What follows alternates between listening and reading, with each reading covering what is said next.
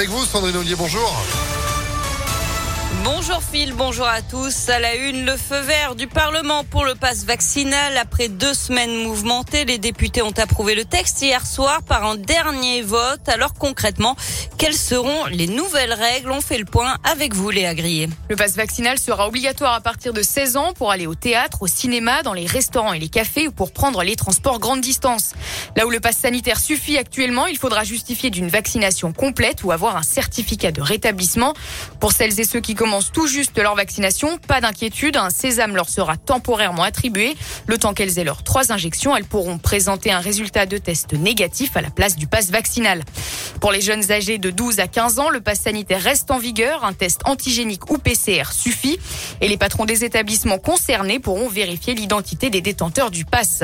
Les fraudeurs risqueront 3 ans de prison et 45 000 euros d'amende. Enfin, une sanction de 500 euros par salarié est prévue pour les entreprises qui ne respectent pas l'obligation de télétravail. Et l'opposition a déposé des recours devant le Conseil constitutionnel. Les sages ont 7 jours pour se prononcer. Et sur le fond de l'épidémie, un peu d'optimisme. Le nombre de nouveaux cas baisse en France. 278 129 la semaine dernière. C'est 20 000 de moins que la semaine précédente. Le nombre de patients en réanimation est stable depuis trois jours. Les hospitalisations, elles, par contre, continuent de progresser, mais certains, comme le monsieur vaccination du gouvernement Alain Fischer, pensent que le pic de contamination a été atteint. L'actualité, c'est aussi la mauvaise qualité de l'air à Lyon et dans le Nord-Isère. Attention, les limitations de vitesse sont abaissées de 20 km heure sur les grands axes. La circulation différenciée est mise en place à Lyon, Caluire et Villeurbanne. Il vous faut une vignette critère comprise entre 0 et 3 pour rouler.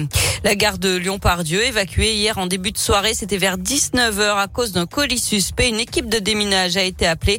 L'intervention a duré à 45 minutes. Il s'agissait finalement d'une valise oubliée. Un appel à témoins lancé par la police après l'accident mortel sur l'A42 vendredi midi. Il avait eu lieu à Miribel, à la frontière entre le Rhône et l'Ain. Collision en chaîne entre cinq voitures et deux poids lourds. Un homme de 46 ans a perdu la vie. Trois autres personnes ont été blessées dans le choc. Euh, si vous avez des informations, vous pouvez contacter la CRS autoroutière. On vous a mis euh, toutes les infos sur impactfm.fr. On passe au sport avec du foot et l'OL qui a renoué avec la victoire hier à 3 sur le score de 1 à 0 au classement Lyon et 11e de Ligue 1. En basket, l'Asvel se relance en championnat. Les Villeurbanais ont arraché une victoire précieuse au Mans 81 à 80 à la toute dernière seconde. L'Asvel revient à la quatrième place du classement. Enfin, ils sont déjà cinq au deuxième tour de l'Open d'Australie. Cinq Français qualifiés ce matin. Après Monfils, Bonzi, Manarino et Tan, c'est Corentin Moutet qui a décroché son ticket en battant son compatriote Lucas Pouille. Qualification aussi de Raphaël Nadal alors que Novak Djokovic a atterri ces dernières heures à Dubaï après son expulsion de Melbourne. Ça, c'était le rebondissement. Tous les jours, il y avait un truc. Ça, ça c'était la, la, la, story de la semaine dernière. Merci beaucoup, Sandrine. L'actu continue sur ImpactFM.fr et vous êtes de retour à 10h. À tout à l'heure. Allez, 9h34 quasiment. C'est la météo. Météolion.net